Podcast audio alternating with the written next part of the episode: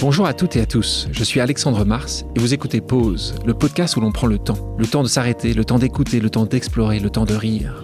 Merci de votre fidélité et d'être de plus en plus nombreux à nous rejoindre chaque semaine. Chaque épisode est l'occasion de marquer un temps d'arrêt pour aller à la rencontre de mes invités. Ces femmes et ces hommes sont des artistes, des chefs d'entreprise, des écrivains, des entrepreneurs, des sportifs ou des activistes. Ils ont accepté le temps d'une pause de nous livrer les dessous et les secrets de leur parcours. Nous allons parler de réussite et d'échec, d'engagement et de mission, d'entrepreneuriat et de défis. Un moment unique et sans concession pour vous inspirer et vous évader. Vous êtes en pause, soyez les bienvenus. Je suis à New York en compagnie de Marc Lévy pour la deuxième partie de notre discussion. Si vous nous rejoignez et que vous n'avez pas encore écouté la première partie de cet échange dans l'épisode 5 de Contre toute attente, je vous invite vivement à le faire. Pour les autres, je vous propose de replonger dans le parcours fascinant et enthousiasmant de mon invité, Marc Lévy. Rebonjour Marc. Bonjour Alexandre. Tu écris ce succès Hmm. euh, mondial. Et Alors puis, oui, donc, au moment où euh, il y a cette, euh, comment te dire, cette espèce d'engouement du, du monde du Oui. cinéma pour mon premier roman, bah, je, en fait, il, se passe une chose très simple. Le- le- la vie vient de m'offrir la réalisation d'un rêve que, en, en toute humilité, je n'aurais jamais osé faire. J'aurais même pas osé avoir ce rêve, tu vois. Et là, c'est peut-être l'entrepreneur, tu vois, qui parle, mais je me dis, mais je peux pas avoir. J'ai écrit sur toute cette histoire, je l'ai écrit pour dire, avec naïveté, une certaine utopie à mon fils, va au bout de tes rêves. Pardon, j'ai oublié la vraie jonction avec l'histoire de papa. Euh, donc je te dis, en 44, mon père est dans ce train et il part, euh, et il part vers l'Allemagne. Et il s'évade de ce train. Bon. Et il y a eu un, un moment où, à, je crois que c'est à la gare de Bordeaux, euh, c'est une longue histoire, mais euh, les prisonniers à l'intérieur de ce convoi étaient dans un tel état que euh, les nazis ne voulaient absolument qu'il n'y ait aucun contact entre la population et les prisonniers, de peur que la population, dans un élan d'humanité, attaque le train pour libérer les gens de ces, de- des horreurs qu'ils subissaient dans ce train. Et comme le train a mis deux mois à atteindre l'Allemagne, quand même, au bout d'un moment, le commandant Schuller qui dirigeait ce train a fini par accepter que la Croix-Rouge vienne échanger des seaux d'eau. Comme il fallait pas qu'il y ait de contact, le, principe était très simple. Il y avait un seau d'eau par wagon. Euh, un prisonnier descendait, allait amener le seau sur le quai, remontait à bord du wagon. Un homme ou une femme de la Croix-Rouge venait chercher le seau, en amenait un seau plein et repartait, et ainsi de suite. Comme ça, il n'y avait pas eu de contact entre les deux.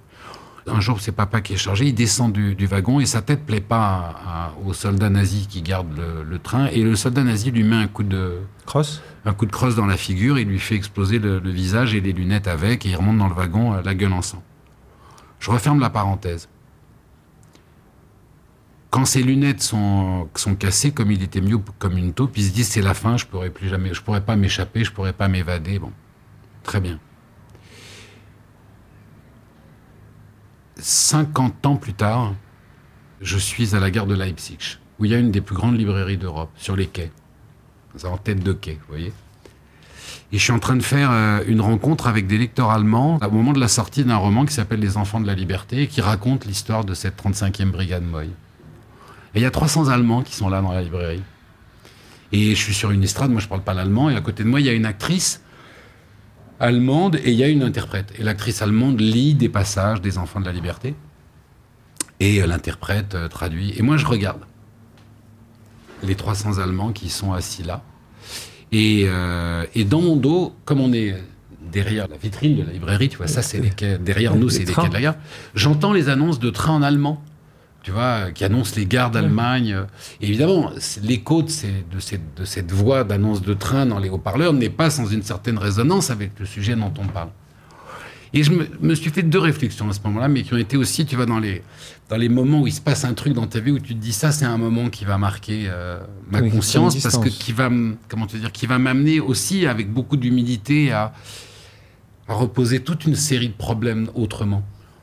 Et là, j'entends ça et je me fais ces deux réflexions. Je me dis d'abord, si mon père, il y a 50 ans, quand il était dans ce wagon et qu'il a pris ce coup de crosse dans la gueule, avait pu regarder ce soldat nazi qui avait son âge et lui dire Tu sais, c'est pas grave, parce que dans 50 ans, mon fils sera dans une librairie en Allemagne et il signera les livres qui, raconteront, racontera notre histoire.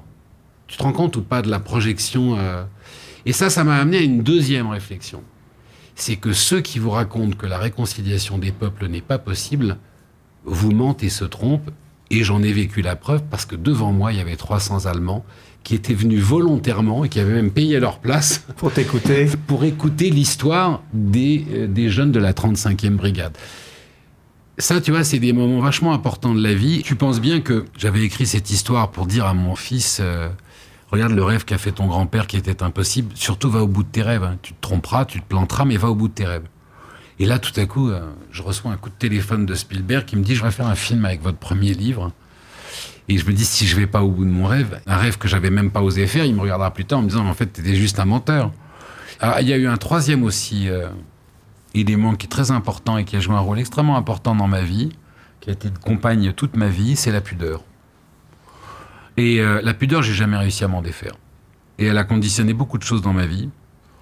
Et là, pourquoi je te parle de cette pudeur? Parce que les choses s'accélèrent pendant la période de préparation euh, du livre, c'est-à-dire les 3-4 mois qui suivent le moment entre euh, tout ce que je viens de te raconter, le moment où le livre va être vraiment publié, j'oublie tout. J'ai mon, tu vois, j'ai mon cabinet d'architecture, je travaille, j'ai mon fils, j'ai une vie, je cours, je machin. J'oublie, tu vois. Euh, d'autant plus que mon éditeur a demandé à ce qu'on garde très confidentiel l'affaire Spielberg jusqu'à la sortie du livre. Donc, finalement, tout ça, c'est tellement surréaliste, tu vois, que ça sort de ma vie. Mais le 17 janvier 2000 arrive et euh, le bouquin sort. Et cette semaine-là, je suis invité par Bernard Pivot à Bouillon de Culture. Et là, je vis un moment euh, très paradoxal et contradictoire parce que d'abord, je me sens complètement en situation d'imposture. Je me dis, mais qu'est-ce que je fais là? À Bouillon de Culture Il C'est que des écrivains autour de moi. Moi, j'ai écrit une histoire. Je me souviens que je crois que la première phrase que j'ai dite dans cette émission, c'est Je ne suis pas un écrivain. Mais tu sais, comme un gamin qui s'excuse, mais je vous promets, je vais travailler énormément pour mériter, pour le devenir. Bon. L'émission a lieu, très bien, bim boum. Le lundi matin, j'arrive au bureau. Et je te dis tout à l'heure, on est à peu près une centaine de collaborateurs. Et je prends l'ascenseur avec deux contremaîtres. Et là, il y a un, des deux contremaîtres qui me dit Ah ben, monsieur Lévy, on vous a vu vendredi à Bouillon de Culture, c'était vachement sympa. Ah ben, ma femme a acheté le livre, hein, on va le lire. Et là, tu vois, je me souviens toujours, on était entre le troisième et le quatrième. Je pense que ma tension est tombée de 14 à 2,5. Je dis, mais comment ça, vous allez le lire? Il me dit, bah oui, on va le lire, vous l'avez publié, on va le lire. Et là, vraiment, je suis sorti de l'ascenseur. Je suis rentré dans le bureau de mes associés, je leur ai dit, il faut que je m'en aille. Il faut que je m'en aille, et il faut que je m'en aille super loin. ne me retrouvez pas. Oui. Et ils m'ont dit, mais qu'est-ce qui t'arrive? Je dis, mais vous vous rendez pas compte, je me suis pas rendu compte de ce que j'avais fait. Les gens vont lire mon livre. Les gens que je connais vont lire cette histoire que j'ai écrite. Et là, tu sais, ce cauchemar de l'enfance où tu te retrouves euh, place de l'Étoile euh, en peignoir de bain, où tu as oublié de t'habiller, ou... c'est à peu près ça. C'est une sensation d'être complètement dénudé et de pudeur maladive. Et donc, euh, j'ai quitté mon entreprise et je suis parti m'installer à Londres avec, avec Louis. Quand tu as ce succès-là, tu te retrouves dans quelle situation quand tu écris ton deuxième roman? Tu es stressé? Pour écrire un livre, enfin pour moi, hein, cette, utopie, cette naïveté, c'est le moteur même de l'écriture. Imagine que tu es marionnettiste. Bon, tu es marionnettiste, ça veut dire qu'à un moment, tu vois, que tu es 30, 40, 50 ou 60 ans, tu vas ouvrir une boîte, tu vas prendre deux poupées de chiffon et tu te mets à les animer, à leur donner des voix, à les faire parler, à les faire vivre. Il y a deux postures. Soit tu es totalement fou, parce que tu es comme en train de parler avec deux, deux bouts de chiffon et de bois, donc il faut t'enfermer tout de suite. Soit euh, tu vis pendant un moment, tu te projettes dans une espèce d'utopie naïve où le merveilleux prend le pas sur le réel. C'est ça la condition de l'écriture. C'est celle où le merveilleux prend le pas sur le réel. C'est-à-dire le moment où tu peux donner vie dans ta propre vie avant, d'avoir la prétention d'imaginer que ça va toucher quelqu'un d'autre. Tu peux donner vie à ce que j'appelle le merveilleux. Ça ne veut pas dire que ce que je fais est merveilleux. Hein. Ce que j'appelle le merveilleux, c'est-à-dire ce monde imaginaire où se sont croisés euh, Alice, les trois mousquetaires, euh, Cosette, euh, jusqu'au personnage de Marguerite. la fiction. Ce monde extraordinaire de la fiction. Ça, c'est la part de naïveté qui est indispensable. Je, pense que en tout écrivain qui écrit sur les autres, euh, ou sur des mondes autres que le sien, parce qu'il y, a des écrivains qui sont leurs biographes toute leur vie, tu vois, qui écrivent sur eux-mêmes et leurs ressentis, mais c'est à partir du moment où tu es dans la vraie fiction, euh, où tu as ce regard tourné, je pense qu'il y a un... mais, la naïveté, une chose, mais le stress, Rappelle-moi, combien tu as publié de romans aujourd'hui? 19. Quel était ton plus grand succès en termes de ventes, en nombre de, de ventes? Alors la Chine est venue beaucoup changer les, les- La donne, vois, évidemment. les- la donne, mais par exemple avec la Chine, c'est le voleur d'ombre. Parce que le voleur d'ombre a fait un succès considérable en Chine et donc euh, euh, il s'est vendu énormément là-bas. Auprès des lecteurs français, c'est euh, toutes ces choses qu'on ne s'est pas dites. Euh, c'est à peu près constant, tu vois, c'est à peu près toujours pareil. Enfin, c'est. Voilà, à chaque fois, c'est à peu près entre, tu vois, euh, 400 000 et 600 000 en grand format et pareil en poche. Donc ce, qui, ce qui est juste incroyable dans le monde aujourd'hui. Et pourtant, chaque année, pour te connaître bien, quand le livre se publie, tu ne sais pas.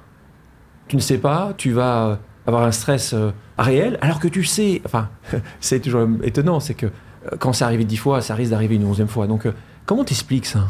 Mais parce qu'en réalité, euh, dans la tête de l'auteur, ça se passe pas comme ça. C'est comme si je te disais, mais tu as déjà eu quatre enfants, donc je sais pas pourquoi est-ce que tu t'angoisses pour le cinquième? Tu vois, tu vois bien que les quatre premiers vont bien, donc pourquoi le cinquième irait pas bien? Oui, il peut aller bien, mais c'est quand même euh, un, c'est un enfant à part entière, donc il peut être malade, il peut avoir un accident, il peut euh, mal tourner. Il il y a tu, pas penses, de... tu penses vraiment que tes lecteurs et lectrices, euh, demain, pourraient se détourner, ne pourraient ne, ne plus apprécier ce qu'ils appris ici maintenant depuis 15 ans Mais je le pense d'autant plus que dans, le rapport que j'entretiens avec la littérature, il y a une particularité, c'est que je n'ai jamais cessé de changer de genre. Euh, et pourquoi? L'écriture m'a apporté, je te reparlais de la pudeur, l'écriture m'a apporté euh, la possibilité euh, de dire des choses à voix basse que je n'aurais jamais pu de toute ma vie dire à voix haute. Et donc, ce que je dois à l'écriture, euh, c'est d'avoir trouvé une liberté euh, qui me semblait inaccessible. Dans le rêve de l'entrepreneur, il y a celui euh, de repousser finalement les frontières de la liberté, d'étendre le champ de ses libertés. Je crois que c'est une composante inavouée de la spécificité de l'entrepreneur, et c'est pour ça que j'ai voulu, dans la première partie de notre rencontre, revenir autant de fois sur la relation indissociable entre la réalité de l'entrepreneur et euh, son rôle euh, dans la société, pour ne pas dire sa raison sociale en faisant un mauvais jeu de mots.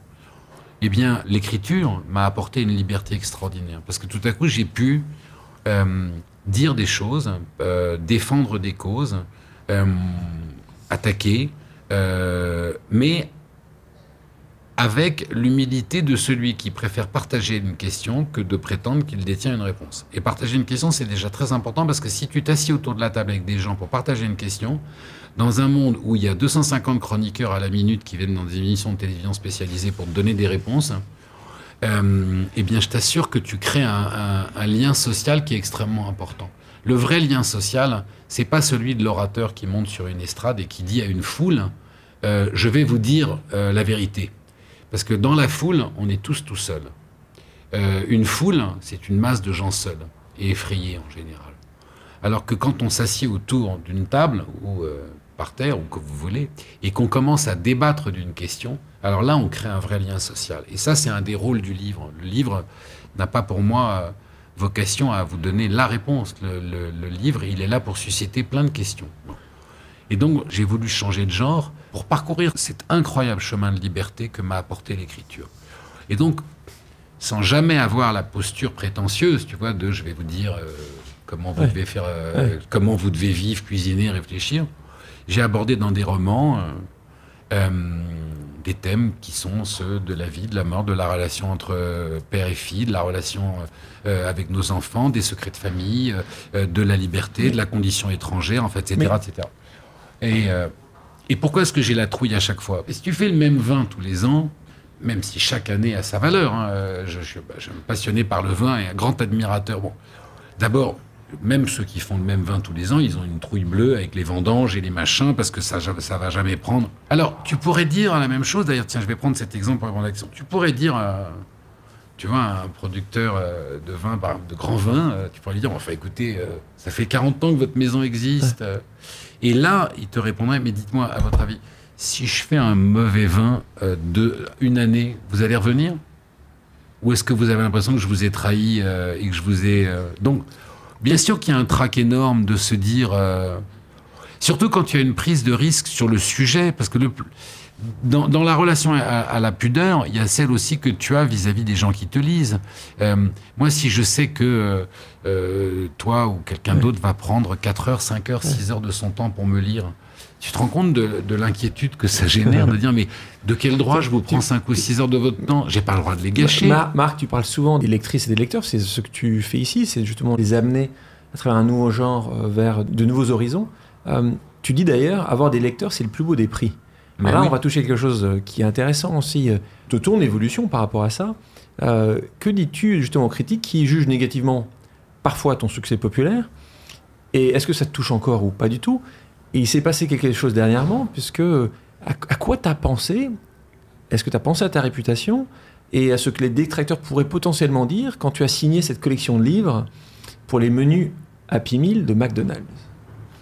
Alors c'est assez étrange parce que ça n'a pas été du tout critiqué. Ce qui prouve d'ailleurs qu'il y a une, euh, une, certaine évolution quand même dans les mentalités.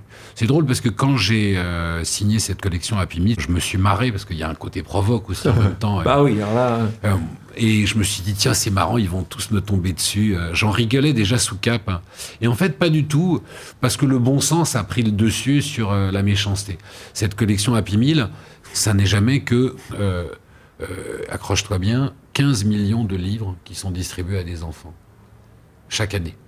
C'est-à-dire que euh, chacun de ces comptes que j'ai écrits a été en moyenne distribué à euh, 1 200 000 enfants. Au total, sur deux années de collection, c'est près de 30 millions de livres. Bon. Alors, à l'ère où on essaye d'enlever le plastique de la mer, euh, et où euh, justement on communique par podcast, et où pour faire lire à un enfant, c'est d'une complexité absolue, euh, ça, ça, peut faire sens. Ça que tu voilà, des, tu vois, des, des, petits contes pour enfants qui leur apprennent des expressions Donc, de la langue française ou des grands moments de l'histoire, ça se consensuellement. Mais, mais, mais est-ce que aujourd'hui, le fait que tu sois le plus lu ou le second plus lu dans l'année, les détracteurs qui existent toujours, ça te touche encore ou ça te touche plus du tout? Non, mais d'abord, comment te dire, les détracteurs, ils se sont. Euh, au début, il y en avait énormément. Aujourd'hui, il y en a beaucoup moins. Alors, il y a deux possibilités. Il faut voir, je ne sais pas laquelle des deux prévaut sur l'autre. Il y en a une, ce serait que, euh, à force de travail, j'ai fini par en convaincre un certain nombre. L'autre, c'est qu'il soit mort euh, d'usure. Et la troisième, c'est que, comme je n'ai jamais prétendu que j'étais Proust, ils sont passés à autre chose. D'ailleurs, tu as déclaré si je suis l'auteur le plus lu en France, je n'ai jamais cru une seule seconde que ça voulait dire que j'avais le meilleur livre de l'année. Alors, est-ce que c'est de l'humilité? Est-ce que c'est de la fausse modestie? Ben, Non, ça n'est ni l'un ni l'autre. C'est-à-dire que. Euh, comment te dire? Tu te rends compte de la prétention qu'il faudrait avoir pour te dire j'ai écrit le meilleur livre de l'année Tu vois? Euh, Donc le plus lu ne veut pas forcément dire le meilleur. C'est ça en fait. Le problème, c'est qu'il y a le, le meilleur pour qui?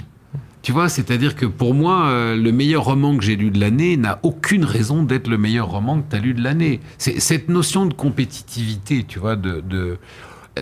un livre, c'est une rencontre entre un lecteur et une histoire à un moment donné de sa vie. Moi, euh, dans tous les romans de Romain Gary, Claire de femme est un roman qui est rentré dans ma vie à un moment donné de ma vie, qui a joué un rôle extrêmement important dans ma vie à un moment donné, pour des raisons qui me sont propres, et qui est pour moi le roman le plus important de Gary. Si je te dis aujourd'hui dans une conversation, ah non, non, le meilleur roman de Gary, c'est La vie devant soi, euh, qui était d'ailleurs sous le nom de Hajar, et que tu me dis, ah ben non, le meilleur roman de Gary, c'est La promesse de l'aube c'est une conversation euh, qui n'a ni queue ni tête. Parce que le meilleur roman de Gary pour toi n'a pas besoin d'être le meilleur roman de Gary pour moi. Et si tu aimes la littérature policière, euh, pourquoi, tu vois, pour, pourquoi t'en dégoûter? Euh, Pendant très longtemps, c'est un peu, je dirais, c'est un peu cet amalgame regrettable euh, en, matière de littérature. Et là aussi, des choses ont changé.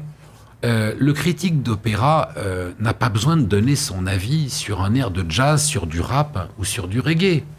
Tu vois Et euh, un, on le lui demande pas. Et deux, euh, moi je comprends très très bien, tu vois, qu'un critique d'opéra n'aime pas. Euh, tu vois, est-ce que tu pourrais demander, tu dis à un critique d'opéra, et alors le dernier album de Jane Birkin, vous le trouvez comment? Tu, tu vois ou pas le, le chant contre chant C'est impossible.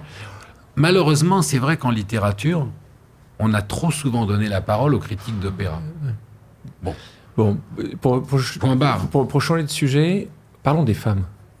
Bien Euh, sûr. sujet C'est là que haut. l'émission va se terminer. Sujet ô combien important pour toi. Euh, je crois que c'était l'année dernière, il y a deux ans, tu disais Je fais partie de ces hommes qui pensent que le féminisme ne devrait plus exister. Nous devrions être arrivés à un point où le combat pour l'égalité des hommes et des femmes aurait été gagné.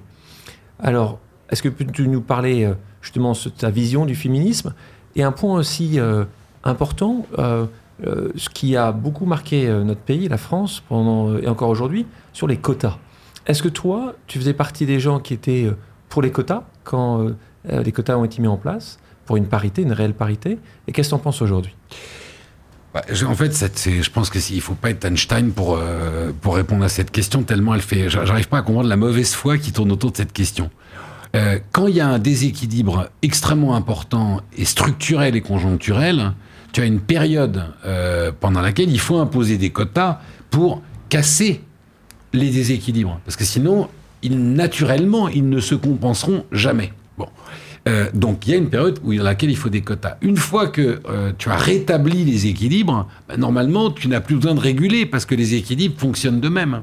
Euh, C'est aussi simple que ça. Donc, si tu regardes aujourd'hui, par exemple, la composition des appareils politiques, quand tu vois les, tours de table, oui, malheureusement, le monde politique est un monde fait de gens qui ne sont pas suffisamment alors tu peux chercher le qualificatif que tu veux, sincère, honnête, euh, ouvert, intelligent, brillant, ce que tu veux, pour être capable d'assurer cette parité. Tu regardes un conseil des ministres, quel que soit le président de la République, c'est pathétique.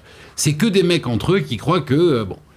Euh, et alors d'ailleurs, le vice, c'est que comme on leur... alors tu vas leur imposer des quotas, et donc au lieu de chercher de la compétence, ils vont aller chercher du recrutement à la va-vite, tu vois.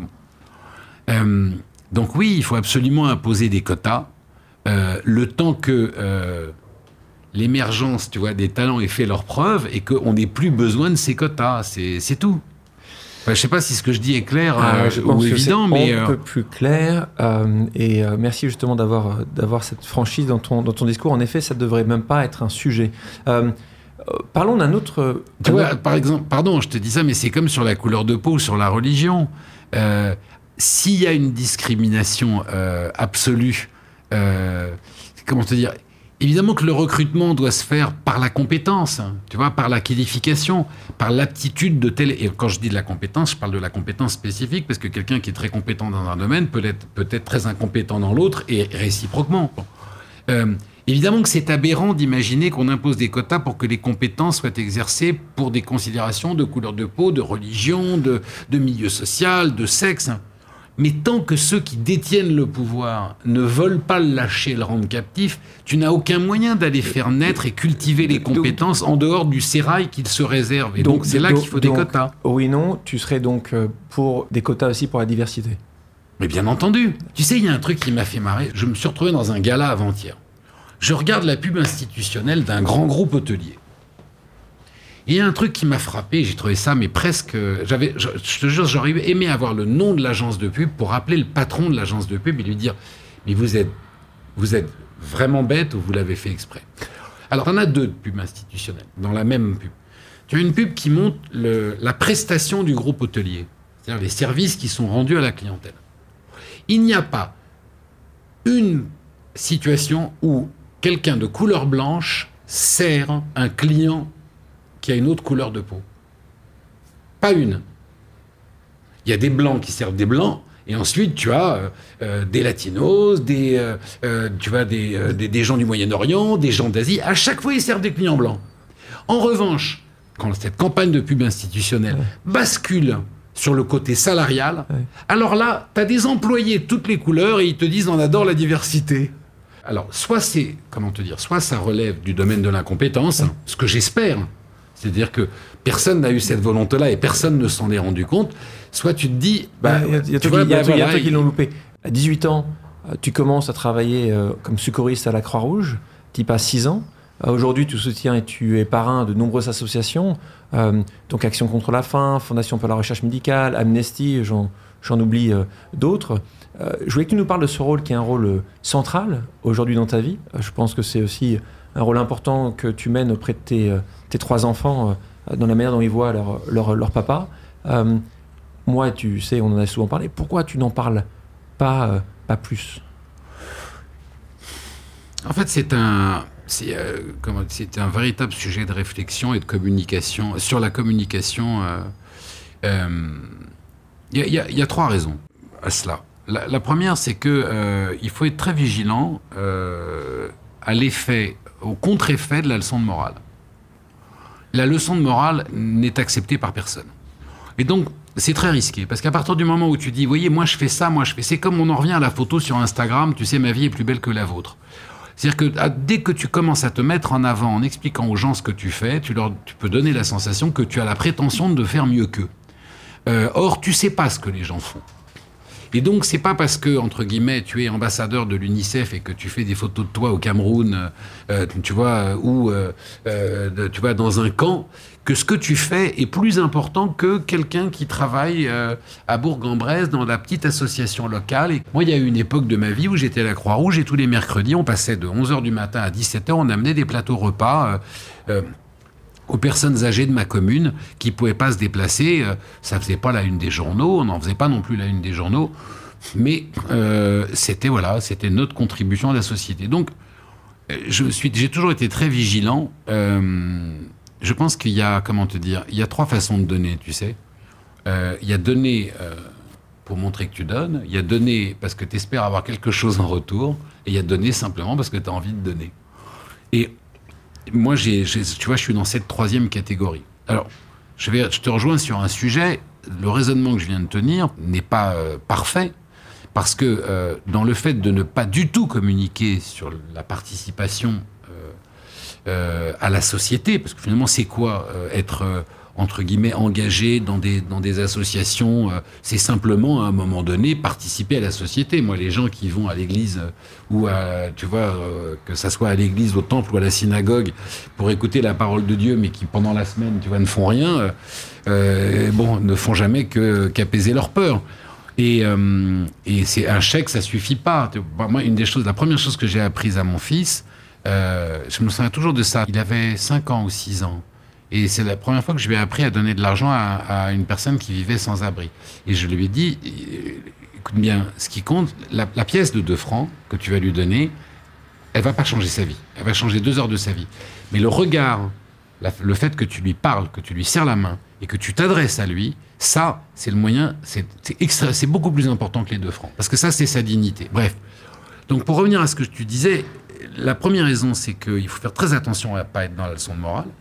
La deuxième raison, oui, ça pose un problème parce qu'en même temps, à partir du moment où tu fais des choses, elles peuvent avoir valeur d'exemple et elles peuvent être incitatives. Donc, il y a un très juste équilibre dans la façon dont tu peux donner envie aux gens de faire sans avoir l'impression ni de les culpabiliser, ni de leur faire de la leçon de morale, c'est très délicat. Et la troisième raison, c'est euh, euh, le risque de, comment te dire, de te mettre en avant et en fait de te servir toi au lieu de servir les autres, ce qui dénaturerait complètement l'intention. Oui, je suis entièrement d'accord. Je pense que euh, là, tu peut-être penses un peu trop. Euh, et, je, et de nouveau, quand des gens comme toi le font, le font depuis tant d'années, euh, pour qui c'est tellement important d'aider ceux qui souffrent, moi, je regrette le fait que tu n'es pas plus communiqué, tu ne communiques pas plus. Alors, tu fais des choses sympas. Tu, pour certains cas charité, tu, tu vends le prénom ou le nom euh, dans un de tes romans pour que justement il y ait de l'argent qui, d'une certaine manière, aille justement aux gens qui souffrent à travers ton travail. Mais je pense que tu as, une vraie valeur d'exemple et j'espère que euh, tu communiqueras de plus en plus sur ce que tu fais. Tu parlais également de l'éducation euh, que tu donnes et que tu continues à donner à tes, à tes enfants. C'est un sujet important parce que quand on voit tout ce que tu as accompli, Marc, entrepreneur, écrivain à succès, engagé auprès des associations, et puis euh, des talents qu'on n'en parle pas là, quand je parlais de, de personnages de romans toi-même, tu as écrit des chansons, tu as écrit des- une d'ailleurs pour Johnny Hallyday. Euh, comment elle s'appelait Tu t'en souviens comment elle s'appelait? C'est le seul truc avec lequel je me la pète un peu, je dois t'avouer, Ouais. euh, même vis-à-vis de mes enfants, tu vois. Euh, mais j'ai écrit une chanson pour Johnny Hallyday, voilà. Voilà. Ça, ça pose Donc- un homme. Et comment te dire, euh, il y a un moment où il y en a, il se dit ça, il dit oui, j'ai eu le Goncourt, euh, j'ai eu le machin. Ouais, ben moi j'ai écrit une chanson pour Johnny. Hallyday. T'as fait, t'as fait Spielberg et t'as fait Johnny Hallyday. Non mais j'ai écrit une chanson pour Johnny Hallyday, c'est comme ça, voilà. Non mais blague à part, ça a été, je rigole, mais c'est, tu peux, je- en fait, je rigole qu'à moitié. C'est un des trucs où je me dis merde, tiens, j'ai écrit une chanson pour Johnny Hallyday, tu vois. Parce que j'imagine quelqu'un qui se dirait, que- qui pourrait dire aujourd'hui j'ai écrit une chanson pour Brel ou j'ai écrit une chanson pour un artiste important ou euh, euh, Donc- mais avec la même humilité que le type qui pourrait dire mais oui mais moi j'ai fabriqué les comment vous dire j'ai fabriqué une fois le, le la toile de, sur laquelle Picasso a peint. Ou... Bon, Johnny, à l'idée, c'est. C'est- C'est c'est- c'est une icône. Euh, question par rapport aux enfants. Comment tu penses tes enfants vont réussir à vivre euh, justement et, et comment tu vas les aider à, à- à se construire? Par rapport à ce papa qui a Ah, ça, c'est facile. on réussi. mais euh, non, parce qu'en fait, euh, ils sont pas, on parle pas du tout de moi à la maison. Euh, Mais tu ouais, ouais, tu es un peu naïf si tu penses que. Non, non, ils s'en fichent complètement. Ils sont totalement déconnectés de ça. Mais alors, euh, d'abord, moi, je la ramène pas du tout. Et puis, ils sont totalement déconnectés. Tu sais, mon, on parlait toi- de mon père ouais. tout à l'heure. Euh, mon père, j'ai découvert qu'il avait été un grand résistant à 25 ans. Et, enfin, j'avais 25 ans quand j'ai découvert qu'il avait été un grand résistant. Et quand je lui ai demandé un jour, mais pourquoi tu m'as pas raconté ton histoire plus tôt Et il m'a dit, mais qu'est-ce que tu voulais que je te raconte? Et je lui ai dit, ben moi, quand j'étais gosse, j'aurais voulu savoir que mon père était un héros. Et il me, je me souviens toute ma vie, il a souri, il m'a dit, non, non, non, non. Plus tard, quand je ne serai plus là, la seule chose dont je veux que tu te souviennes, c'est que j'étais ton père. Et euh, j'ai exactement la même chose avec mes enfants. Euh, le- le- tu sais, quand tu pratiques à la maison l'autodérision, euh, l'humour, euh, la déconnade et que tu te moques de toi-même en permanence, tu peux vraiment prévenir ça. Je, je pense que, tu sais, c'est euh, une, une des maladies de notre siècle. Ce sont les gens qui se prennent très au sérieux, qui finissent par convaincre leur entourage qu'ils sont des gens sérieux. Ouais, je pense Mais que tu peux faire le Non, contraire. mais je pense, Marc, tu as raison dans ce que tu vas leur dire. Le problème, c'est ce que leur réseau va pouvoir avoir comme influence sur la vision de leur famille et de leur papa. Bon, en tout cas, c'est peut-être Oui, que tu l'as pas vu, possible. tu l'as pas vu avec Louis qui aujourd'hui Non, j'ai euh, pas est vu rentré dans la- dans la- dans l'âge adulte. Louis, il a beaucoup souffert à un moment euh, de l'aspect critique. Ouais. Parce qu'au au début, ça a été quand même très dur. Tu vois. Au début, on- il y avait des choses extrêmement méchantes. Et lui, c'était un gosse, tu vois, et il en souffrait. Il comprenait pas cette méchanceté. Euh, il la comprenait pas dans les livres. euh, il la comprenait pas. euh, Il y a un process d'écriture. Euh, moi qui te connais bien, je sais que chaque année, tu disparais. Mm. Euh, littéralement. oui, mon pote Marc, tu disparais de la circulation 4 mois hein, par an. Et c'est intéressant d'en parler parce que, euh, de nouveau, quand, en tant qu'entrepreneur, tu peux avoir le talent euh, qui est le tien. Sans travail, tu n'arrives à rien. La capacité que tu as, tu ailles dans tes histoires, que tu ailles chercher de l'information. Et euh, Pauline, ta femme, elle expliquait ainsi. Elle dit Durant trois mois, on ne le voit plus, sauf à l'heure du bain et du dîner. Il s'enferme dans sa tour, s'assied, se relève, puis se couche à 3 heures du matin avec la sensation d'avoir écrit les meilleures pages et se réveille 4 heures plus tard avec l'envie de tout jeter à la poubelle. Est-ce que tu peux nous expliquer, c'est quoi ton process d'écriture pendant ces, ces 4 mois de l'année?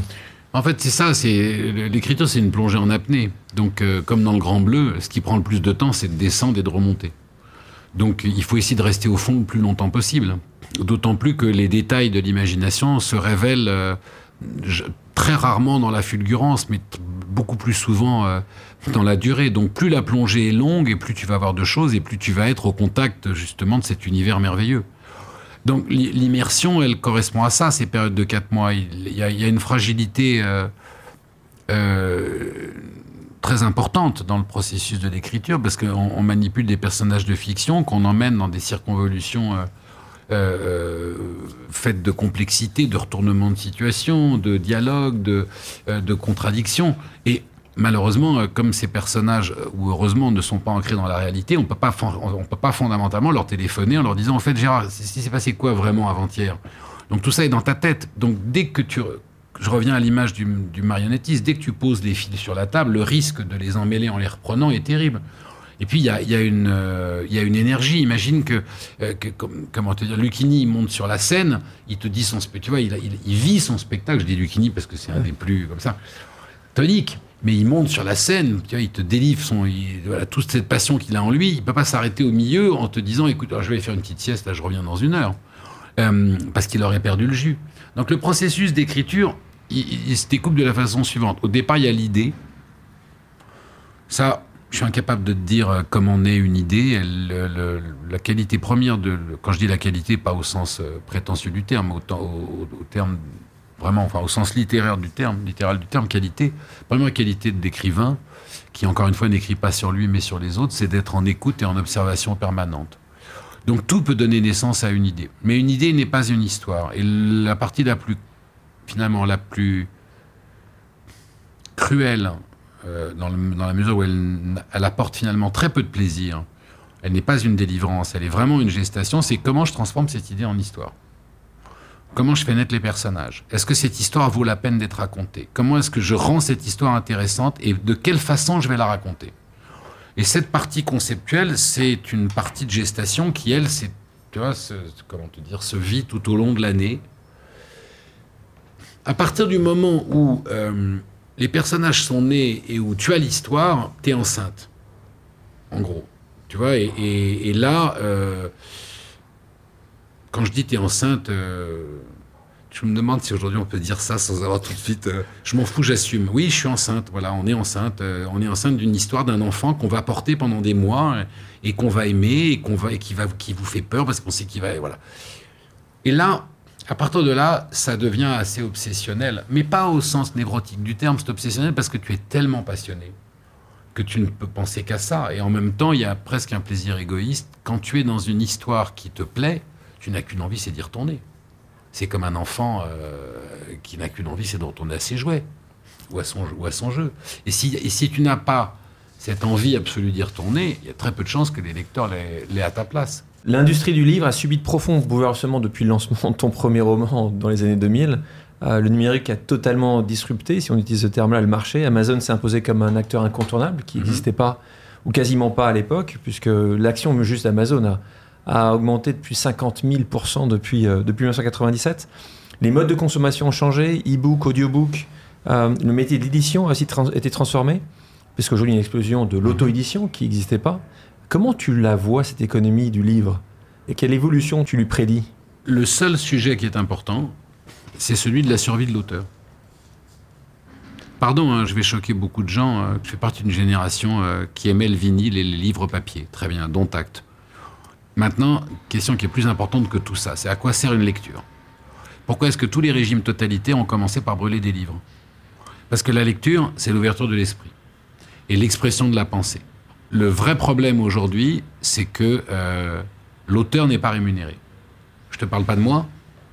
Euh, moi, je fais partie euh, du tout petit nombre d'élus qui peuvent vivre de leur plume. Mais la vraie problématique, c'est que l'auteur n'est pas rémunéré. On considère que écrire, euh, c'est quelque chose qui doit être fait gratuitement. C'est faux. Pour avoir un contenu de qualité qui corresponde à un travail, il faut que la personne puisse vivre de son travail parce que personne ne peut se nourrir gratuitement dans notre société. Voilà, c'est pas possible. Donc, si vous voulez que euh, vos lectures soient conditionnées par la pensée des grands groupes, ben, allez-y. Si vous voulez, euh, et je prendrai un exemple qui est celui de la presse. Si vous voulez continuer à lire euh, toutes les merdes véhiculées par...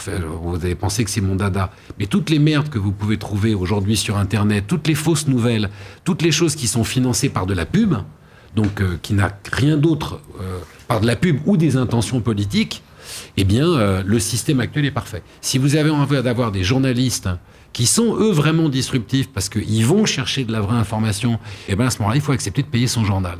Et si c'est plus le journal papier parce que c'est plus le mode, euh, et euh, moi, je m'en fiche aujourd'hui qu'on lise le New York Times en version papier ou en version iPad. Ce qui est important, c'est de lire le New York Times. Parce qu'au New York Times, il y a des vrais journalistes qui sont payés pour faire des vraies enquêtes. Et que si un journaliste du New York Times écrit volontairement quelque chose de faux, il perd son job et le journal présente ses excuses. Ça n'est pas le cas de 99,9% des fausses informations que vous allez trouver gratuitement sur Internet. Euh, J'ai répondu à ta question. euh, Plutôt sur le fait que Donc, je, l'auteur. je réponds en te protégé. disant que je ne suis pas suffisamment intelligent pour te dire ce qu'il en sera de l'avenir du livre. Euh, je participe d'ailleurs en ce moment à un Grenelle du livre qui, se, voilà, qui, qui vient de démarrer. Ce qui est très important, c'est que au cœur du livre, à la genèse du livre, quelle que soit sa forme, qu'il soit triangulaire, rond, plat, papier ou électronique, il y a un auteur et il faut que cet auteur puisse vivre de sa profession comme tout métier. Tu t'es réinventé euh, plusieurs fois, comme tu euh, disais euh, très justement tout à l'heure, tu es un marin, euh, et un marin qui veut aller d'un port à l'autre. Euh, ça fait maintenant euh, euh, 17 ans, 18 ans, 19 ans, tu es sur ce port. Est-ce que tu as l'envie de te réinventer une quatrième fois? Ouais. Bien Qu'est-ce que ça pourrait être? Je ne sais pas encore, mais je sais que je le ferai, oui. Et en même temps, euh, ce qui est bien en avançant dans la vie, c'est que quand tu... Euh, et particulièrement avec le métier d'écrivain, c'est qu'il n'est pas incompatible avec d'autres... euh, Homme politique? Non. Alors tu vas beaucoup plus dans le politique, enfin... Non, euh, pas politique pour acquérir du pouvoir. Euh, euh, homme de société, oui. être, tu vois, pousser encore plus loin mon engagement dans la société, oui. En gros, tu vois, tu je, vais- je, te- je rigole, hein, mais tu me dis demain matin, je vais prendre un cas absurde, et tu me dis demain matin, est-ce que tu veux bien aller t'installer à Rome parce qu'on te propose le poste de, enfin à Rome ou à Madrid, ou parce qu'on te propose un poste de ministre? Je te dirais non. Tu me dis tiens, demain matin, il y a euh, Action contre la faim ou machin qui a besoin d'un directeur général euh, euh, à Rome ou à Madrid. Pour ça, oui. Mais euh, bah, donc beaucoup plus dans la société que dans la politique. Ou alors, euh, je te dirais dans une, tu vois, dans une vraie start-up.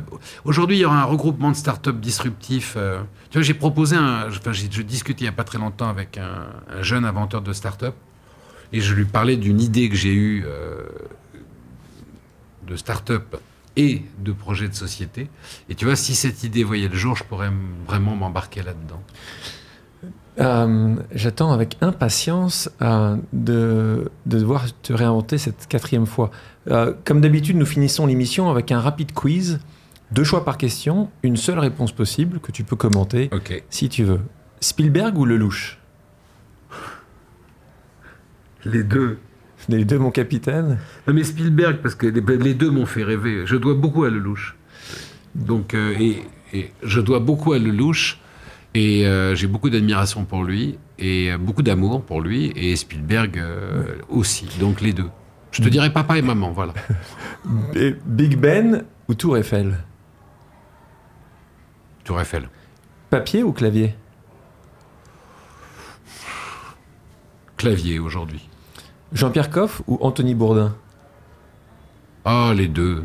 Et encore Encore papa et maman Non, mais c'est parce que il y, a- il y a des gens qui sont tellement complémentaires. Tu vois, les deux sont deux types merveilleux. Moi, j'ai eu la chance de côtoyer Jean-Pierre Coff. C'était un type mais tellement drôle, tellement gentil et méchant, et tellement, euh, tu vois. Donc les euh, deux. Ouais, les deux. Vraiment, j'adore les deux, quoi. Donc, Cent- euh, Central Park ou Bois de Boulogne? À la Central Park. Jean Nouvel ou Norman Foster? Oh, euh, c'est dur ça. De nouveau les deux? Non, il y a des choses que j'aime et que j'aime pas chez les deux. Je le dis franchement, tu vois. Mais Mes amis, mes amours, le livre ou Mes amis, mes amours, le film Euh... T'es vache. Ouais, je suis dur. T'es dur, le film c'est ma sœur qui l'a fait. Bon, le film, parce que le livre c'est moi qui l'ai écrit, donc je le connais, alors que le film ça a été une découverte. Victor Hugo ou Honoré Balzac? Euh, Hugo. Mais en même temps, euh, bah, ouais, Hugo quand même. Mais, mais, mais j'aime. Balzac. Guillaume Musso ou Amélie Nothomb?